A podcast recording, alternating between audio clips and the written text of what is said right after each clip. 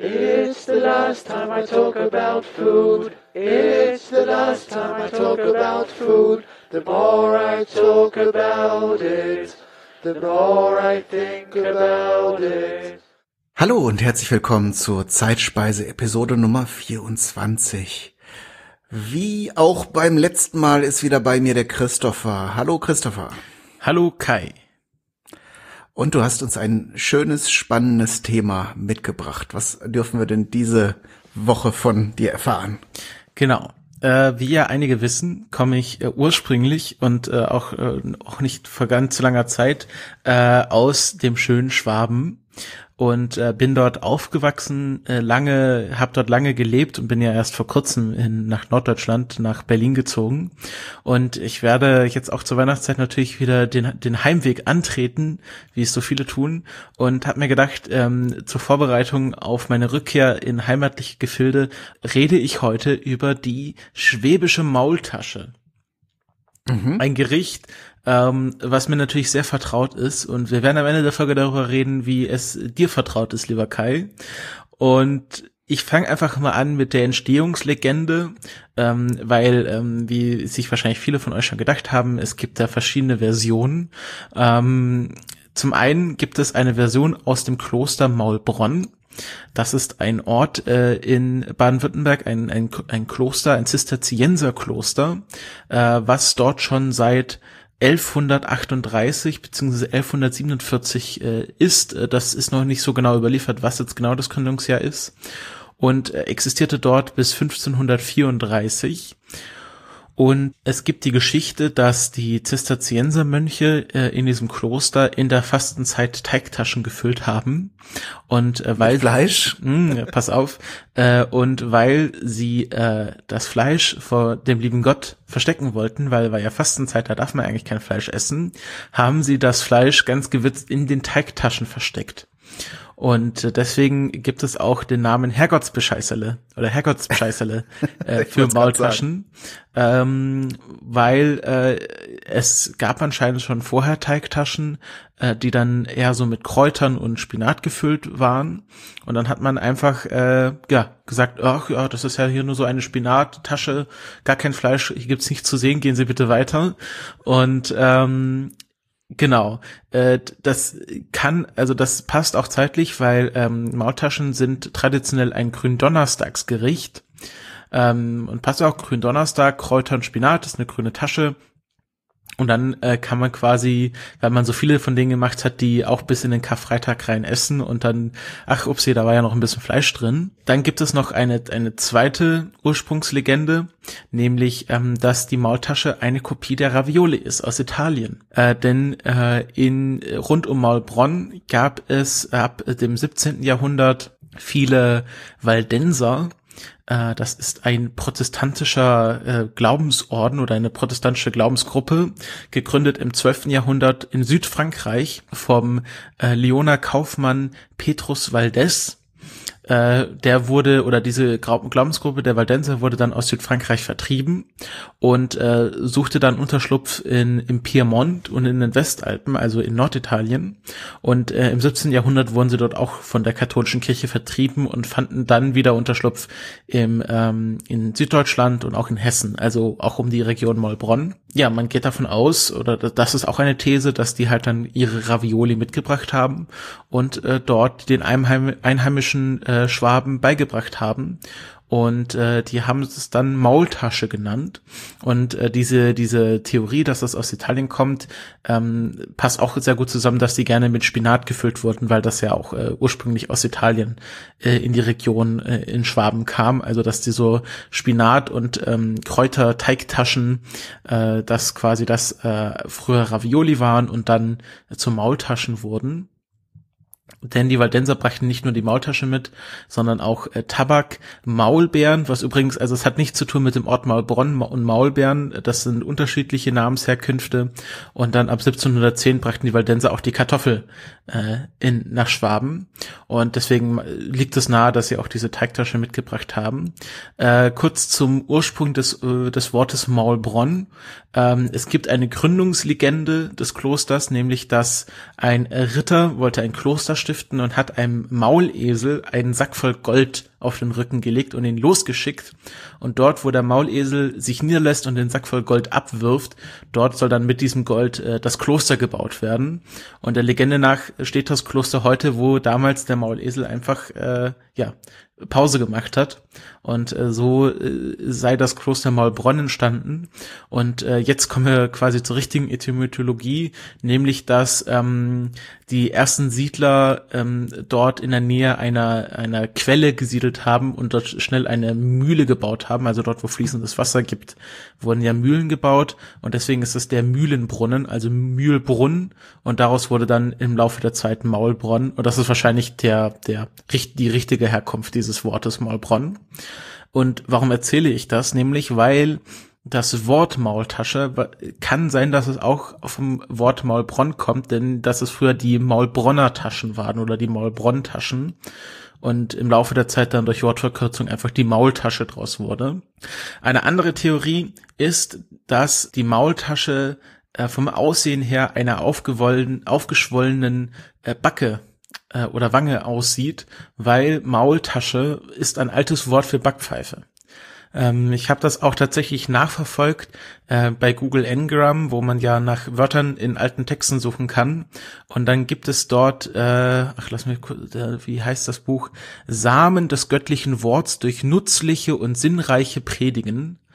Und ähm, dort gibt es die Textstelle, Michaeas, dem Propheten gibt Sedezias sein Widersacher in Anwesen beider Königin Achab und Josephat eine Maul, ein Maultaschen und wird bedroht vom feindlichen Anfall.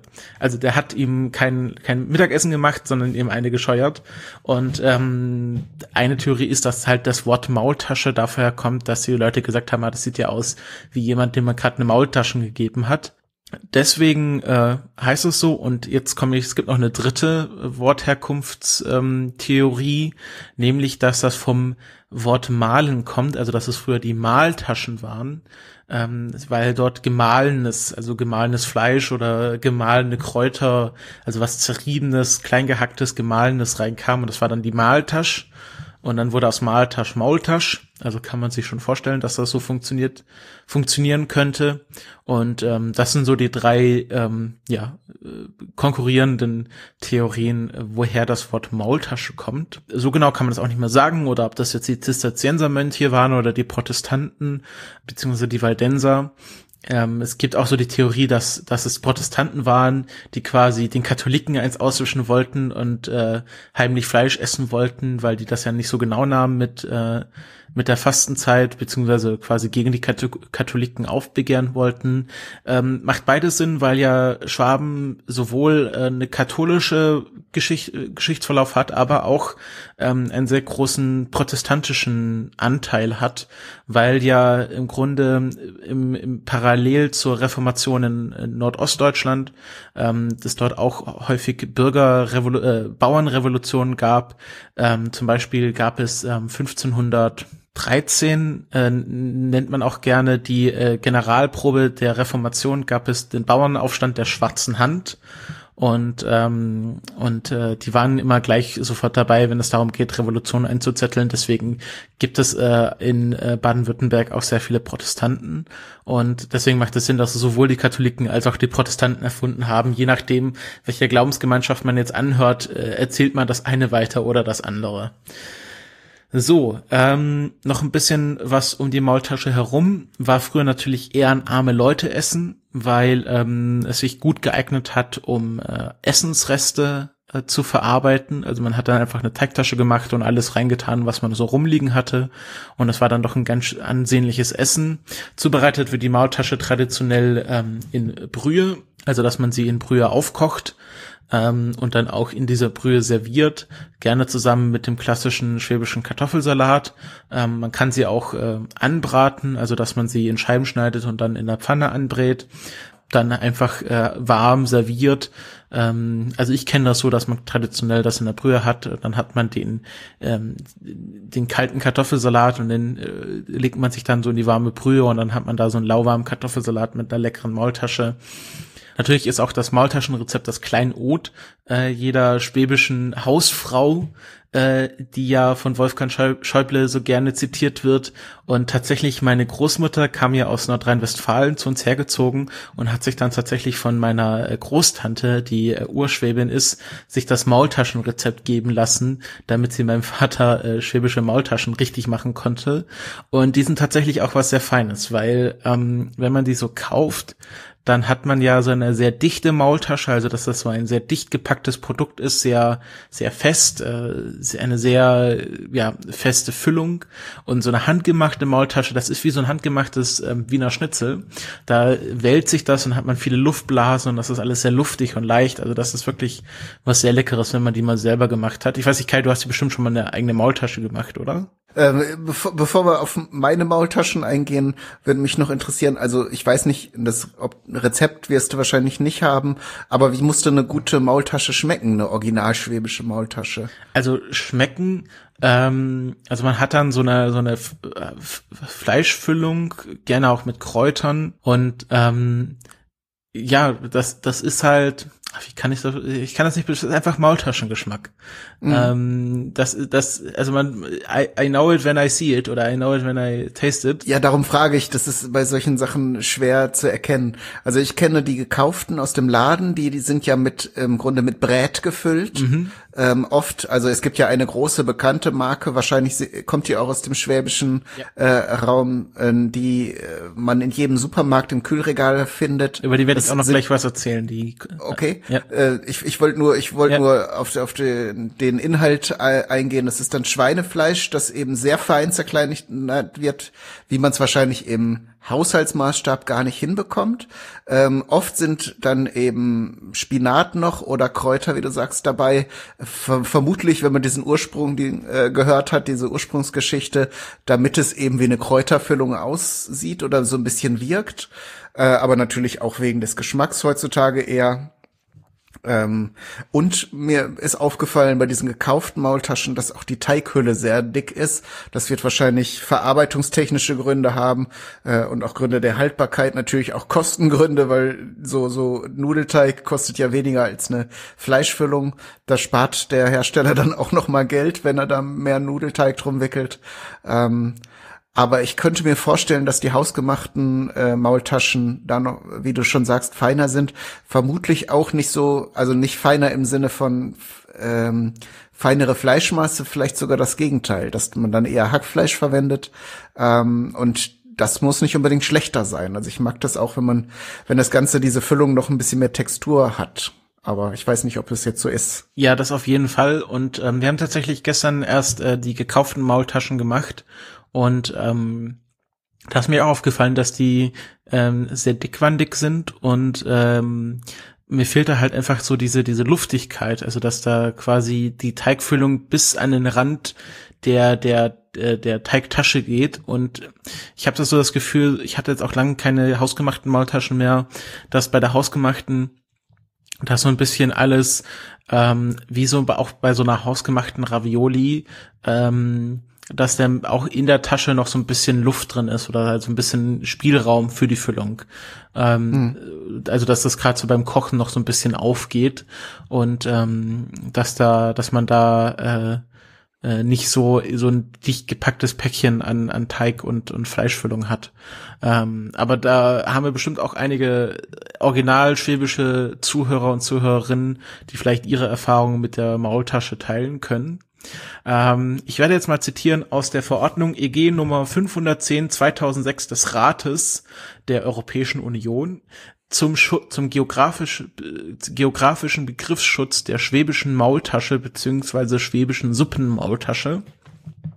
Denn seit 2009 ist der Begriff schwäbische Maultasche ein ähm, geografisch geschützter Begriff. Das kennt man ja von anderen Produkten, zum Beispiel Champagner oder ähm, Parmesan oder Mozzarella ähm, oder Margarita, Margarita, Pizza Margarita ist, glaube ich, auch so ein geografisch geschützter Begriff ähm, dass, äh, dass man diesen Begriff einem Produkt nur geben darf, ähm, wenn einer der drei Produktionsakte, ähm, ich glaube also äh, Rohstoffe, Verarbeitung oder äh, ich glaube irgendwie Verpackung, Abfüllung oder so äh, in dieser Region stattfand. Und bei der schwäbischen Maultasche umfasst das komplett Baden-Württemberg und den Regierungsbezirk Schwaben im Freistaat Bayern. Weil es gibt ja zwei Schwaben, es gibt ja einmal das baden-württembergische Schwaben und das bayerische Schwaben angestrebt wurde dieser Schutz der von der Schutzgemeinschaft Schwäbischen Maultasche, die ganz zufälligerweise die gleiche Postanschrift hat wie die Bürger GmbH. Und äh, genau, Bürger ist eine, ähm, ohne jetzt hier Werbung zu machen, einfach weil die das angestrebt haben, Bürger ist eine, ähm, ja, eine große Firma, die dafür bekannt ist, dass sie vor allem Maultaschen herstellen und industriell anbieten. Ähm, die kommen aus Ditzingen äh, mit äh, Postleitzahl 71254, also 71 vorne zeigt schon, dass es aus der richtigen Region kommt und ähm, genau, wird als hier Erzeuger, Verarbeiter benannt. Und ähm, das ist sehr praktisch, weil wir jetzt wissen, genau wissen, was eine Maultasche zu sein hat, eine schwäbische Maultasche, ist nämlich eine Teigtasche mit einer Füllung aus Fleischbrät beziehungsweise Gemüsebrät, viereckige oder gerollte Form der Teigtasche. Das gibt's nämlich auch, dass man nicht so eine Ravioli äh, Form hat, sondern dass man das wie so eine, kennt man so von so einer Kuchenrolle, also dass man den Teig nimmt ähm, und die komplett mit so dem Brät bestreicht und dann so einmal so komplett aufrollt und dann so in Scheiben schneidet. Das mhm. kennt man gerne, das gibt's jetzt auch äh, im Sommer gerne ähm, so ähm, Grillmaultaschen, also dass man die so direkt auf den Grill legen kann und dann sind die meistens so gerollte Maultaschen. Ähm, genau. Als Frischware oder in der Verpackung wird zum Verzehr gebrüht oder geröstet ähm, oder eine Zusammensetzung Hartweizengrieß oder Mehl und oder Mehl, Vollei, Wasser und Salz für den Teig, Schweinefleisch, Rindfleisch, eventuell auch gerauchter Speck, Spinat, Petersilie, Zwiebeln, Eier, Gewürze, Brot und Lauch. Also gerne wird auch für die Füllung so ähm, altes Brot verwendet, also dass man so so, so ein Brot äh, Mischung aus Brot und halt äh, Gewürzen und Kräutern und Fleisch macht, also dass es so ein bisschen Bindung hat ähm, die Zutaten. Und man spart natürlich Geld, ne? Ja, genau. Um den Klischee, das man den Schwaben entgegenbringt, nochmal aufzukochen. Genau, die schwäbische Hausfrau, die äh, tut nochmal das alte Weckler rein. Die Zutaten und die Anteile der Rohstoffe variieren je nach Rezeptur und regionaler Prägung im Rahmen der unten ange angegebenen Qualitätskriterien. Und ähm, ich weiß nicht, ob ihr schon mal so eine EU-Verordnung zum geografischen Schutz euch genauer angeschaut habt, weil das ist schon sehr spannend, was da alles drin steht. Nämlich Farbe und Aussehen, also dass der Teigmantel hellgelb, hellgrau sein soll. Genau, und hier Füllung locker gemischt mit noch erkennbarer Struktur. Also da würde ich mal bei der Bürger GmbH ein kritisches Auge drauf werfen wollen, ob äh, das mit erkennbarer Struktur noch was zu tun hat. Auf jeden Fall, ähm, was du vorher sagtest, also dass das auch gern so ein grobes Hackfleisch sein kann. Ähm, Genau, und die Abmessung. Also es wird ja auch eine, eine Abmessung vorgeschrieben. Länge 5,5 bis 10 Zentimeter, Breite 5 bis 9 Zentimeter, Höhe 1,5 bis 2,5 Zentimeter. Und dann gibt's noch mal kleinere Maße für die Suppenmaultasche, also dass man so das als Suppeneinlage verwenden ähm, kann. Teigmantel bissfest und nicht verklebend und nicht verklebend, Füllung weich, Emulsion noch erhalten. Ich werde jetzt auch nicht alles vorlesen, keine Sorge. Äh, genau, geografisches Gebiet. Das geografische Gebiet Schwaben umfasst ganz Baden-Württemberg. Da würde ich auch noch mal gern äh, diese Diskussion aufmachen wollen, ob das Gebiet Schwaben ganz Baden-Württemberg umfasst, weil ich glaube, da haben die Baden Badener doch eine andere Meinung von, sowie den gesamten Regierungsbezirk Schwaben des Freistaates Bayern. Und ähm, Genau, dann Zusammenhang mit dem geografischen Gebiet. Genau, schwäbische Maultasche, Maultasche ist eine schwäbische Spezialität mit Jahrhunderter alter Tradition Genau, ähm, und dann gibt's hier noch äh, Weltrekorde. Gleich mehrere Weltrekorde hält die Region Schwaben im Zusammenhang mit Maultaschen. Im Jahr 1982 fertigte ein Gastwirt aus dem schwäbischen Maulbronn aha, in 22 Minuten 1134 Maultaschen und überbot damit den ein Jahr zuvor aufgestellten Rekord eines Metzgermeisters aus Stuttgart unter Türkheim. Derselbe Gastwirt zog im Jahr 1987 mit einer riesigen Maultasche in das Guinness-Buch äh, Guinness Rekordbuch ein. Ein Jahrzehnt später, im Jahr 1997, stellten Köcher aus Freiburg am Neckar eine neue Rekordmarke auf. Dieser Rekord wurde kurz darauf im Jahre 2000 durch Köcher aus Bayersbronn überboten. Und in Bayersbronn wird auch äh, jedes Jahr die Maultaschenkönigin gekrönt. Ähm, also es gibt nicht nur eine Weinkönigin oder eine, eine, was gibt's noch für Königin? Die Spätzle-Königin, sondern auch die Maultaschenkönigin. Ich muss mal kurz nachschauen, wer aktuell die Maultaschenkönigin ist. Maultaschenkönigin. Das sind alles sehr, sehr wichtige Dinge. Natürlich. Also gerade was regionale Spezialitäten angeht. Ach, steht also. jetzt, findet, findet man gar nicht. Aber, aber auf jeden Fall ähm, fand ich das einfach spannend. Und ähm, bevor, ähm, genau, ich glaube, ich habe ich hab noch ein, ein, ein letztes Element, aber ich glaube, das mache ich ganz zum Schluss der Folge, weil ich habe die Befürchtung, dass danach wir einige Hörer verlieren werden. Deswegen ähm, Kai, wie, also machst du gerne Maultaschen, hast du schon mal gemacht? Du hast ja wahrscheinlich dann auch Erfahrung mit der ähm, asiatischen Maultasche, die es ja durchaus auch gibt. Vielleicht kannst du da was kurz erzählen. Genau, das, das ist äh, genau der richtige Punkt. Äh, die schwäbische Maultasche ähm, habe ich noch nicht ausprobiert. Das würde mich tatsächlich dann auch noch mal reizen, da äh, Rezepte zu suchen und das mal im Original auszuprobieren. Tatsächlich habe ich aus Gründen äh, sehr häufig die chinesischen Maultaschen, die sogenannten Jiaozi, hergestellt. Die sind sehr lecker unterscheiden sich eigentlich auch minimal von jetzt von dem, was du gesagt hast zur zur schwäbischen Maultasche. Ähm, das Rezept, was ich gelernt habe in in Peking, da äh, kommt also zerkleinerter Chinakohl rein, Schweinehackfleisch, ähm, ähm, Lauchzwiebeln und dann eben noch so ein paar Gewürze. Wenn man möchte, kann man noch zerkleinert diese diese schwarzen äh, Pilze, diese Muar-Pilze, kriegt man hier ja auch reintun. Dann hat man noch so ein paar kleine Stippen da drin, also geschmacklich wirkt sich das nicht so extrem aus. Oder Shiitake-Pilze werden auch manchmal reingetan. Ähm, die, die, äh, die Teig, also die Form der zubereiteten Jiaozi ist auch noch ein bisschen anders. Die werden äh, rund ausgerollt aus, aus einem einfachen Teig aus äh, Mehl und Wasser. Ähm, und zwar werden sie vom Rand her äh, ausgerollt, dass sie in der Mitte ein bisschen dicker ist, der Teig, und nach außen dünner, damit man sie nachher äh, leicht verschließen kann. Ähm, und insgesamt, also der, der Rand wird dann ja nachher zur, zum, zum, zur Spitze, äh, hat das eine, dann eine relativ gleichmäßige Dicke.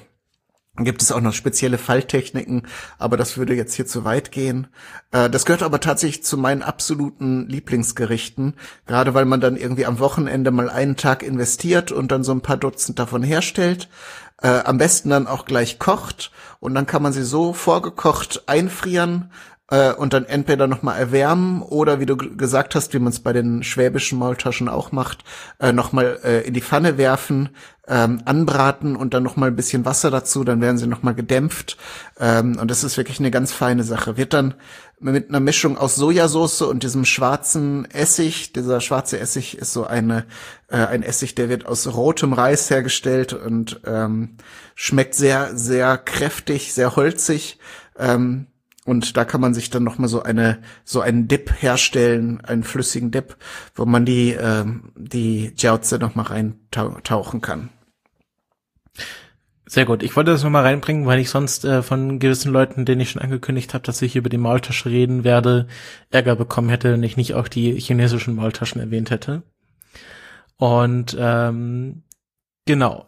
Aber jetzt kommen wir, kommen wir noch zu meinem letzten vorbereiteten Teil äh, dieses Podcasts, nämlich ein Gedicht von Heinz E. Schramm, seines Zeichens äh, Mundartdichter aus äh, meinem ehemaligen Heimatort Tübingen, der ein Gedicht über die Maultasche verfasst hat, das ich jetzt zum Besten geben werde. Ich habe das schon vorher geprobt, aber ich glaube, ich werde noch ein bisschen schneiden müssen nachher. Okay. Hackfleisch, Zwiebele, Peitsche, Stecke, Wassergewichte, Doppelwecke, Peterling, Spinat und Brät, alles durch die Fleischwolf dreht, euer drüber Salz und Pfeffer, geht a Teigle, geht in Trevor, grad für Nudelbode kriegt, und scho kriegt der Sache Gesicht, drauf geschmiert zurdeckt Holt in Gschnitte, net long faggelt Mai en Didde, nei en Brühe und uft koch gschwend, selber schuld wer's Maul verbrennt. ja, das ist, äh, das ist die äh, Maultasche. Genau hier auch Hackfleisch Okay, Zwiebele, Peitschestecke, das muss ich kurz nachschauen, das sind so äh, grobe, ähm, so Fleisch, äh, so grobe ähm, Bauernwürste, die man wahrscheinlich dann gehackt hat und auch in das Brät reingetan hat. Und dann ähm, hier genau wassergeweuchte Doppelwecke, also Aha. wassereingeweichte ähm, doppelgebackene Brötchen. Brötchen, genau, trockene Brötchen. Genau, Peter, Peterleng ist wahrscheinlich Petersilie, Spinat und Brät und das äh, alles durch den Fleischwolf und dann Salz und Pfeffer und dann, äh, genau, das ist äh, auch ein schönes Rezept dann. Ja, also geräuchertes, also Speck kann man nehmen, aber scheinbar nach diesem Gedicht auch dann geräucherte Wurst. Nehme ich mal an, dass diese Peitsche genau. dann so eine Rauchwurst ist, ne? Kriegt man auch noch so im Laden so unter so Peitschen, Peitschen Salami oder so. Das sind so ganz lange Salamiwürste. Also wahrscheinlich einfach was, was, was ein bisschen grober, was ein bisschen auch würziger ist als dann ähm, mhm. Hackfleisch. War das jetzt, was du meintest, dass wir Hörerinnen und Hörer verlieren? Ja, ich weiß ja nicht, wie, wie meine Gedichtkunst hier ankommt. Ach so. Ich dachte wegen der Mundart, aber das war doch ganz nett und man hat, also ich habe es eigentlich überwiegend verstanden. Ja, äh, ja, ich dachte vielleicht so eher schwäbische Hörer, die dann, äh, weil ich ja doch so, so firm bin. Aufgrund der Aussprache, ja. den's dann die, die, die kalt den Rücken runterläuft. Ja. Ähm, gut, jetzt haben wir ja noch was organisatorisches, weil das ist ja von uns erstmal, von uns selber äh, hier in, an dieser Stelle die letzte Folge für eine längere Zeit und äh, das ist allein meine Schuld, weil ich beschlossen habe, dass ich Anfang 2019 erstmal eine längere, mehrmonatige Podcast-Pause machen werde. Und zwar bei allen meinen Projekten, also nicht nur bei der Zeitspeise, sondern auch beim Content-Podcast und bei den KulturpessimistInnen. Äh, bei den KulturpessimistInnen machen wir sowieso immer eine längere Pause zum Beginn des Jahres. Ähm, und ich habe das zum Anlass genommen, auch meine anderen Projekte erstmal auf Eis zu legen, weil ich ähm, mit meiner Bachelorarbeit fertig werden will will. Und es kommt hier gleich schon, kommt schon die Feuerwehr. Kommt schon die Podcast-Polizei. ähm, und äh, das sehe ich nicht, dass das in angemessener Zeit passiert, wenn ich nicht äh, währenddessen das Podcasten einstelle und umgekehrt werden darunter meine Podcasts leiden, wenn ich währenddessen Bachelorarbeit schreibe. Von dem her ähm, sage ich äh, lieber gar nicht podcasten als falsch podcasten ähm, und äh, ja, mach erstmal eine längere Pause. Äh, du Kai wirst ja wahrscheinlich in deinen anderen Projekten weitermachen, also dich kann man ja dann die nächsten Monate ab 2019 auch noch hören. Und oder habe ich jetzt was Falsches erzählt? Nee, aber ich wollte dich nur beruhigen, du musst jetzt nicht die ganze Schuld oder die ganze Verantwortung auf dich laden, weil ich habe jetzt auch äh, gerade mit einem neuen Job angefangen. Äh, das ist ja, äh, das könnt ihr sicher auch nachvollziehen, am Anfang immer etwas, man muss sich erstmal einleben, äh, anlernen und alles mögliche. Bist ja auch noch das umgezogen. Ich bin auch umgezogen, aber das ist jetzt erstmal, also da ist jetzt die heiße Phase sozusagen äh, erstmal hinter mir. Ich renoviere jetzt hier so gemütlich vor mich hin. Das ist also nicht so groß das Problem, aber dieser Job, der erfordert jetzt doch schon sehr viel Aufmerksamkeit.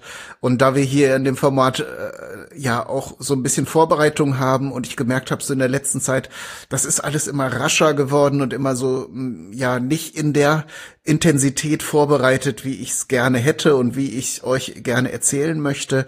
Von daher tut da eine Pause, glaube ich, auch mir gut, um da wieder richtig Motivation zu sammeln, um auch die Ideen mal wieder ein bisschen mehr auszuformulieren. Man kann ja äh, weiterhin Themen sammeln und auch vorbereiten, aber ähm, jetzt äh, in diesem in diesem schnellen Takt die Sachen rauszuhauen, ähm, ist, glaube ich, in keine äh, keinem Interesse äh, wirklich. Oh, da scheint was Größeres bei dir zu sein, Christoph. Ja, das Problem ist, dass ich sehr nah sowohl an der Feuerwehr als auch am Krankenhaus wohne. Und von dem her ist hier ständig was los. Und gerade wenn jetzt ein Großeinsatz ist, dann kommen die alle an mir vorbei, egal wo das in Potsdam gerade passiert. Naja, auf jeden Fall wollte wollt ich noch sagen, du hast es, glaube ich, in der vorletzten oder vorvorletzten Sendung auch schon angekündigt. Ähm, Ihr hört noch im Rahmen der Pottwichteln-Aktion uns in einem anderen Podcast. Das wird aber nicht verraten, weil zum Pottwichteln gehört ja auch das Raten, wer was gemacht hat. Ähm, da könnt ihr euch auf eine sehr lustige und spannende und interessante vor allen Dingen Folge freuen. Und das bedeutet natürlich auch, dass wir hier Gäste haben werden, die euch in unserem Stil oder in, zumindest im Rahmen dieses Formats, äh, aber mit anderen Personen eine Sendung präsentieren. Darauf bin ich persönlich auch schon so ein bisschen gespannt, wer uns da was bescheren wird. Genau, und äh, dann ist das ja auch genau die 25. Folge. Und äh, ist auch eine gute runde Zahl, um erstmal eine längere Pause zu machen. Ich sage jetzt auch kein bewusst da, kein Zeitraum, in dem die Pause stattfinden wird. Ich sage einfach nur, es werden mehrere Monate sein und äh, ich bin auch nicht ganz aus der Welt. Ihr könnt uns ja beiden auf Twitter folgen. Vielleicht werden wir auch unseren Zeitspeise Twitter-Account hin und wieder mal mit ein paar Sachen bestücken, dass ihr uns nicht ganz vergesst. Und ansonsten könnt ihr ja die alten Folgen immer wieder nachhören, bis ihr sie auswendig könnt. Auf Twitter vor allen Dingen, ich weiß nicht, ob es jetzt schon vorbei ist, die, die Aktion äh, Pot, äh, Zeitspeise Keksteller müsste eigentlich noch passen, oder? Ich würde sagen, die lassen wir bis, bis Weihnachten laufen. Also die, die ist noch aktiv. Genau, allein da, da darüber, das werden wir natürlich retweeten, wenn ihr uns eu euren Keksteller schickt äh, oder ein Foto davon. ihr könnt uns natürlich auch gerne Kekse schicken, aber es geht darum, dass ihr euren euren Weihnacht weihnachtlichen Keksteller fotografiert und man mal so sieht, was ihr so, was ihr so mögt und bevorzugt und was zu, für euch zu einem guten äh, Keksteller gehört. Genau. Und ähm, dann wünschen wir euch äh, an dieser Stelle, weil wir uns jetzt ja nicht mehr hören, eine schöne Weihnachtszeit. Habt äh, schön besinnliche und vor allem äh, köstliche Tage. Es ist ja auch ein, eine Zeit, wo man sehr viel, sehr gutes Essen isst. Und ähm, wir hören uns auf jeden Fall, so viel kann ich sagen, im neuen Jahr wieder. Aber äh, ja, mal sehen, wie alt dann dieses Jahr schon geworden ist. Äh, wir bedanken uns fürs Zuhören. Habt noch eine schöne Zeit und äh, auf Wiederhören. Tschüss. Eat my arms with mayonnaise. Eat my legs with ketchup. And invite friends around to taste my ass.